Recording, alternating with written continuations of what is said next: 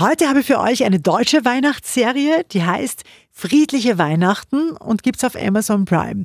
Es ist ein klassisches Thema. Die ganze Familie feiert Weihnachten zusammen in einer kleinen Berghütte in Österreich übrigens.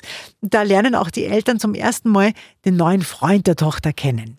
Und alles ist natürlich nicht so harmonisch, wie es sein sollte. Es ist jetzt vielleicht ein bisschen kurzfristig, aber meine Familie denkt, du bist Arzt. Johanna, ich habe einen Plattenladen. Ich verkaufe Vinyls. Wie, wie soll ich denn einen Arzt vorspielen? Naja, vom Plattenladen bis zum Plattfuß wäre sie eigentlich nicht so weit. Es ist eine nette Serie zum Nebenbeischauen beim Keksalbacken oder Weihnachtsgeschenke einpacken mit Uwe Ochsenknecht und Esther Schweins. Friedliche Weihnachten, deutsche Weihnachtsserie auf Amazon Prime, kriegt von uns gut gemeinte 6 von 10 Vanillekipferl.